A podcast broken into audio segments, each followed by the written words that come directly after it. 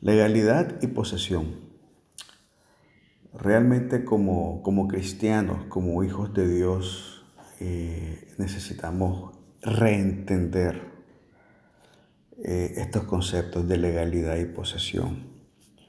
En, en el mundo secular, en el mundo natural, la legalidad es lo que te hace dueño de algo. O sea, eres el propietario de algo, tienes los derechos de algo. Pero hay, hay otro elemento sumamente importante, es la posesión, que es, tienes dominio, tienes control y está a tu disposición ese algo. Entonces no es lo mismo ser el dueño y tener la posesión de eso. No es lo mismo legalmente tener el derecho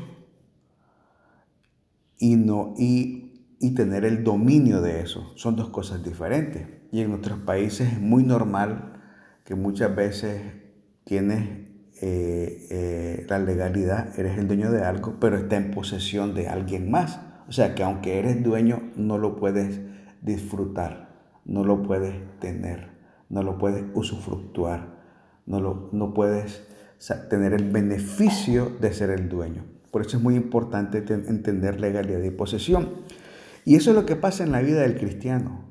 O sea, nosotros cuando aceptamos a Jesús en nuestro corazón, nos volvemos hijos de Dios.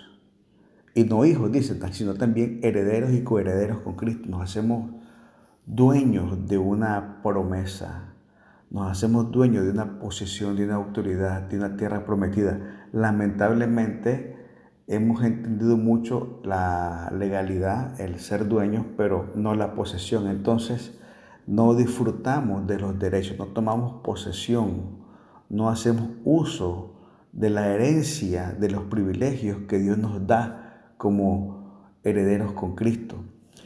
Y, realmente esto es algo que necesitamos reentender como iglesia, como comunidad, porque sí, somos hijos, somos perdonados, somos salvos, somos benditos, pero no dueños. No poseemos la herencia, no poseemos la tierra prometida. Y hay ciertas cosas que como iglesia necesitamos reentender, porque tenemos una vida cristiana, tenemos un paso por la tierra y si somos hijos de Dios, eso es algo que nada nos lo puede quitar. Una vez que aceptaste, que pedimos perdón por nuestros pecados y reconocemos que Jesús murió por nosotros y que reconocemos que la sangre de Cristo nos libra de todo pecado, en esos momentos nos convertimos en hijos de Dios. Eso no puede cambiar. Eso no es negociable, entender eso, que somos hijos de Dios. Pero el vivir como hijos es una tarea pendiente que como iglesia necesitamos desarrollar.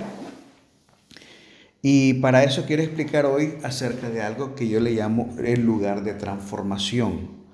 Y vamos a poner como parámetro a Israel en Egipto. Israel vivió en Egipto 400 años. Un día Dios dice, son mis hijos, pero están esclavos. O sea, son hijos, pero esclavos. Entonces dice, no podemos seguir viviendo en condición de esclavos. Quiero que vayan a su tierra prometida. Pero entre Egipto y la tierra prometida hay un lugar de transición que se llama desierto. Y nosotros necesitamos entender qué es el desierto, para qué es el desierto, cuál es el propósito del desierto, para poder entrar a la tierra prometida. Entonces, de alguna manera podemos ver dos escenarios. Está el hijo que está en Egipto, que es esclavo, y que el propósito de Dios no es que quede en Egipto, es que tome posesión, que sea dueño de su herencia. Pero para ese cambio, esa transición, necesita pasar por un lugar que se llama desierto. O sea, el desierto es el lugar de transición, el requisito, el requerimiento para llegar a la tierra prometida. Es un lugar de transformación donde somos transformados de esclavo a libres. Es donde somos transformados y somos habilitados para poseer la tierra prometida, para convertirnos en dueños. Entonces muchas veces el desierto no es para destruirnos, el desierto no es para avergonzarnos, el desierto es para transformarnos. Y necesitamos entender eso, porque muchas veces no lo entendemos. Entonces queda el peligro de quedar postrado en el desierto y nunca entrar a la tierra prometida. Que si no lo entendemos, entonces está el peligro de ser hijo, pero nunca dueño. Y fue lo que le pasó a Israel cuando que salió del desierto. Mire lo que dice Primera de Corintios, capítulo 10, versículo 1 al 3.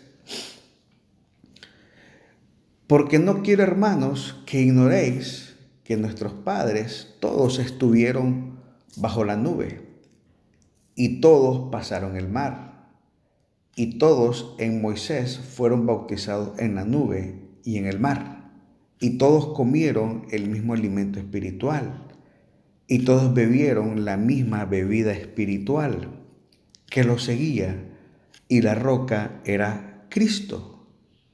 Pero de los más de ellos no se agradó Dios, por lo cual quedaron postrados en el desierto. Lo que está diciendo es que Israel, el que salió de Egipto, el pueblo que salió de Egipto, vio las maravillas, vio abrirse el mar rojo, vio la nube que los guiaba en el día, vio la antorcha gigante de fuego que los guiaba en la noche, bebieron todo del mismo alimento espiritual, bebieron todo de la, de la misma vida espiritual y que la roca que estaba con ellos era Cristo, pero sin embargo, por sus errores, por sus equivocaciones, por no entender el desierto, Dios no se agradó de ellos y quedaron postrados en el desierto. Entonces, qué triste, qué triste que siendo dueño, teniendo una herencia, no poder tomar posesión y estar deambulando en un desierto. Y, así tenemos muchas personas en nuestras iglesias. Eh, son hijos, son dueños, pero continúan deambulando por el desierto. Siguen dando vueltas, repitiendo la misma historia, viviendo en ciclos. Porque hay un proceso de transformación que necesita ser concluido. Y aquí hay una realidad que nos confronta. Y yo le digo, 11 días o 40 años. ¿Sabía usted que el desierto en el que Israel estuvo 40 años se podía caminar en, en 11 días? Mire lo que dice Deuteronomios capítulo 1, eh, versículo 2. Once jornadas hay desde Oreb, camino del monte de Seir, hasta Cades Barnea. Once jornadas se refiere a once días. Once días de camino, desde Cades Barnea a Monte Oreb, que son los límites de la tierra prometida. Sin embargo, Israel se quedó 40 años. O sea, el plan original de Dios para que Israel estuviera en el desierto eran 11 días. Sin embargo, por no entender los tiempos, no entender las temporadas, no entender que el proceso es un lugar de que el desierto es un lugar de transformación, se quedaron 40 años. Porque usted conoce la historia, o sea, ellos, Dios les dice, vayan y tomen, la herencia, la tierra que les di, sin embargo ellos deciden primero mandarle a inspeccionar. Dios no los mandó a inspeccionar, pero ellos deciden enviar a dos espías, un príncipe cada tribu. Cuando regresan los príncipes de examinar la tierra, el informe es pesimista. El informe es de derrota. El informe es de queja. Y allí ya hay un acto de desobediencia, porque parte del proceso que tenemos que aprender en el desierto es aprender a confiar y a obedecer la voz del Señor. Sin embargo, ellos, por su propia idea, por su propia intención, deciden mandar a inspeccionar algo que Dios no mandó a hacer. Y mira lo que dice Números 14, 34. conforme al número de días de los 40 días en que reconociste la tierra, llevaréis vuestras iniquidades 40 años. Un año por cada día y conoceréis mi castigo. Lo que está diciendo, por cada día que te quejaste cuando fuiste a reconocer la tierra, por cada día que te lamentaste, por cada día que te reclamaste, que te quejaste, vas a quedarte un año de castigo en el desierto. Qué terrible. O sea, Israel se queda en el desierto por su mal pensamiento, por su mal hablar y su mala actitud. O sea, lo que a nosotros nos prolonga el desierto no es un problema externo, es un problema interno, es un problema de mal pensamiento, es mal hablar, es mala actitud, es resistirnos a cambiar, es seguir pensando igual que en el pasado. Entonces, el verdadero lugar de transformación es en el corazón es pensar diferente, es hablar diferente, tener una actitud diferente. Cuando yo comienzo a cambiar en mi interior, entonces nosotros comenzamos a reducir el tiempo, la estadía, el tiempo en el desierto.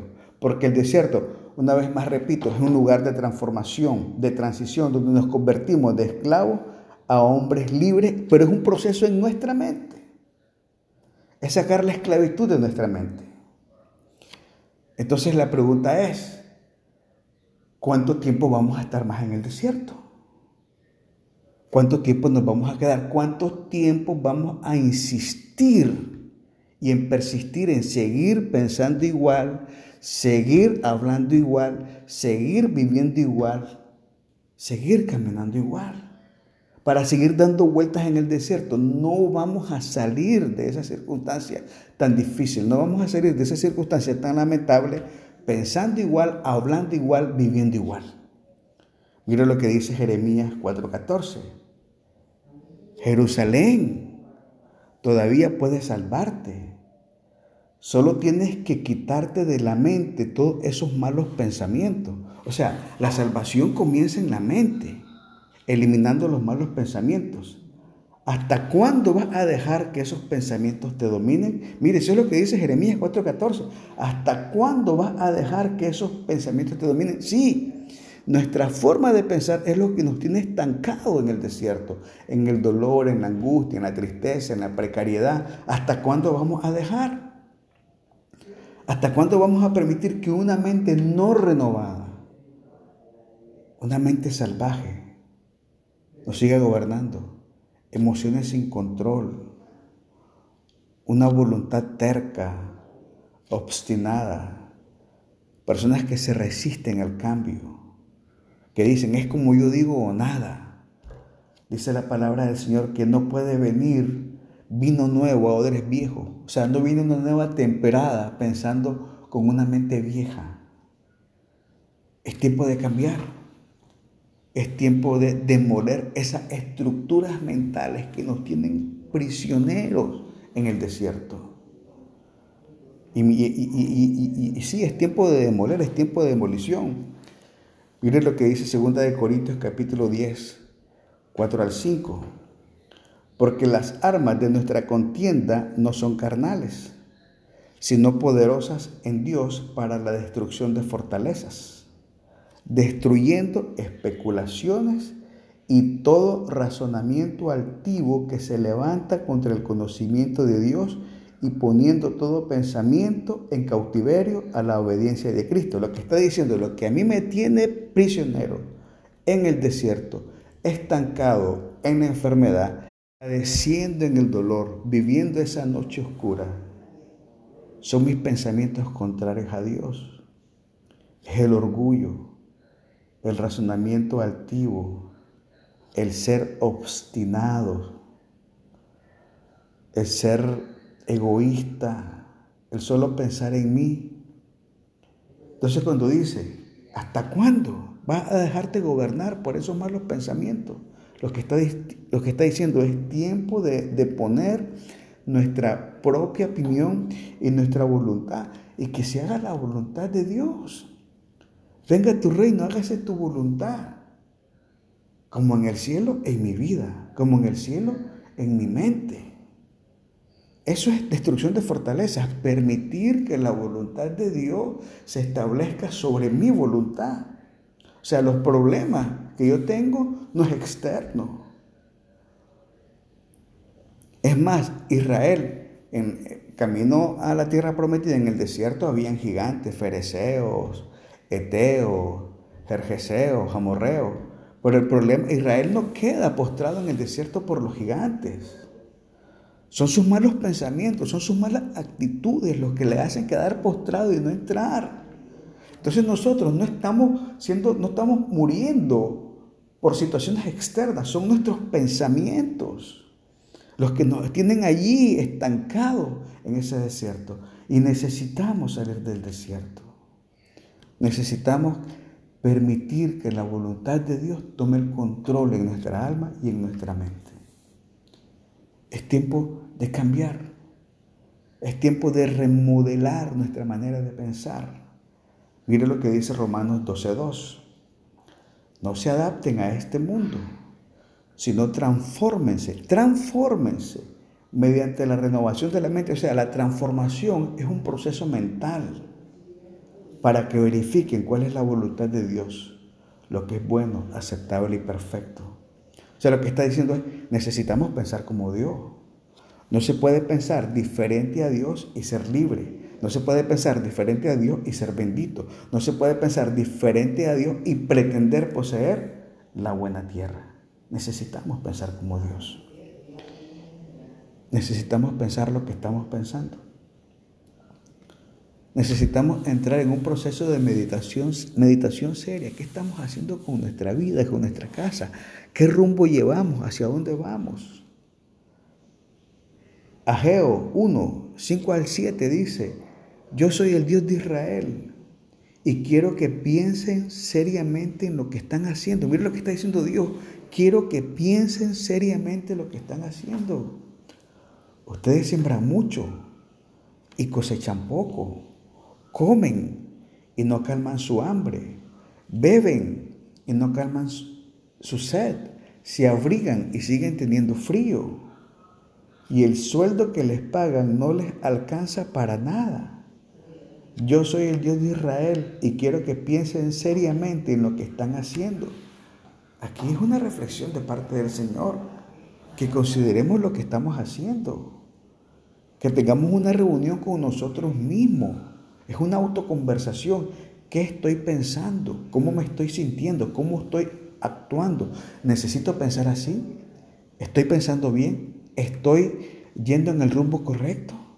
Comienzo a observar la realidad de mi casa, la realidad de mi familia. Comienzo a autoevaluarme. Digo, ¿estoy haciendo las cosas bien? Y mire, yo quiero decirle algo que, que para mí es muy importante. Pidámosle ayuda a Dios. Digámosle, Padre, dame conciencia cuando estoy pensando mal. Dame conciencia cuando estoy hablando mal, cuando estoy actuando mal. Que tu espíritu me redarguya y que se enciende en mí una alarma cuando estoy pensando y hablando mal. Necesito saber qué es lo que piensa Dios. Necesito hacer la voluntad de Dios. Pidámosle a Dios. Necesitamos comprender con claridad la voluntad de Dios. Mire, y esa era la oración del apóstol Pablo. Mire qué interesante lo que dice en Efesios capítulo 1, versículo 17 al 23. Él está hablando de la iglesia de Éfesos. Es una carta y le hace esta solicitud. Les dice, le pido al Dios de nuestro Señor Jesucristo, es decir, al Padre maravilloso, que les dé su espíritu para que sean sabios y puedan entender cómo es Dios. Es lo que está diciendo. Necesito que el Padre les pido que les dé su espíritu para que puedan entender a Dios. También le pido a Dios que les haga comprender con claridad el gran valor de la esperanza a la que han sido llamados y de la salvación que Él ha dado a los que son suyos. Pido también que entiendan bien el gran poder con que Dios nos ayuda en todo. El poder de Dios no tiene límites. Con ese mismo poder, Dios resucitó a Cristo y le dio un lugar en el cielo a la derecha de su trono. ¡Wow! El mismo poder que resucitó a Cristo, que levantó a Jesús de la tumba, está con nosotros, pero necesitamos entenderlo. Con ese mismo poder, Dios le dio a Cristo un dominio, un lugar en el cielo de la derecha de, su trono, y le dio un dominio sobre los espíritus que tienen poder y autoridad y sobre todo lo que existe en este mundo y en el nuevo mundo que vendrá. Dios puso todas las cosas bajo el poder de Cristo y lo nombró jefe de la iglesia. Cristo es para la iglesia lo que la cabeza es para el cuerpo. Con Cristo, que todo lo llena, la iglesia queda completa. Lo que está diciendo, necesito que entiendan el extraordinario poder que Dios depositó en ustedes. La extraordinaria autoridad, el extraordinario derecho que Dios depositó, en ustedes. Necesitan entender eso con claridad. Necesitamos entender la obra redentora, la obra transformadora, la obra salvífica que Cristo ejerció en nosotros. Y, es un proceso en la mente. Es dejar de ser orgulloso, es dejar de ser obstinado, es dejar de ser egoísta, es permitir que se establezca la voluntad de Dios. Dice Proverbios, no seas sabio en tu propia opinión, tema a Jehová y apártate del mal. Lo que está diciendo, hay una sabiduría peligrosa, la propia.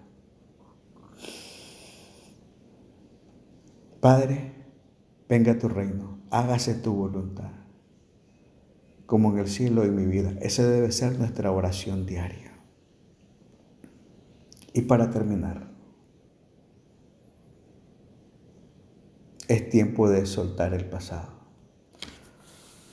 Una de las cosas que nos mantiene cautivos, prisioneros en el desierto, es estar aferrado al pasado, Israel se quejaba, en Egipto teníamos este tipo de comida, en Egipto teníamos este tipo de, dormitorio, en Egipto teníamos esto, y se quejan por la, por la temporada en el desierto, que es una temporada de transformación. Necesitamos soltar el pasado. No sé qué, ha experimentado, cuáles han sido sus experiencias, qué ha vivido pero necesitamos soltar el pasado. Es indispensable para descubrir el nuevo camino a la tierra prometida. La llave es soltar el pasado. Mira lo que dice eh, Jeremías 33, 18. Y ahora Dios le dice a su pueblo, no recuerden ni piensen más en las cosas del pasado. Yo voy a hacer algo nuevo y ya he empezado a hacerlo. Estoy abriendo un camino en el desierto y haré brotar ríos en la tierra seca. Dios va a abrir camino en ese desierto.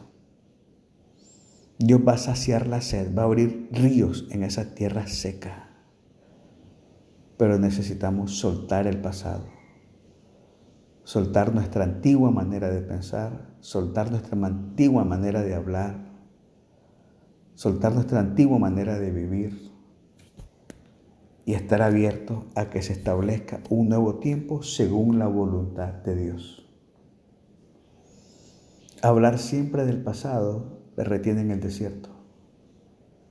Es tiempo de soltar y enterrar el pasado. Es tiempo de salir del desierto y tomar posesión de tu herencia, la tierra de tu promesa, la tierra que te está esperando. Te voy a agradecer que ore conmigo.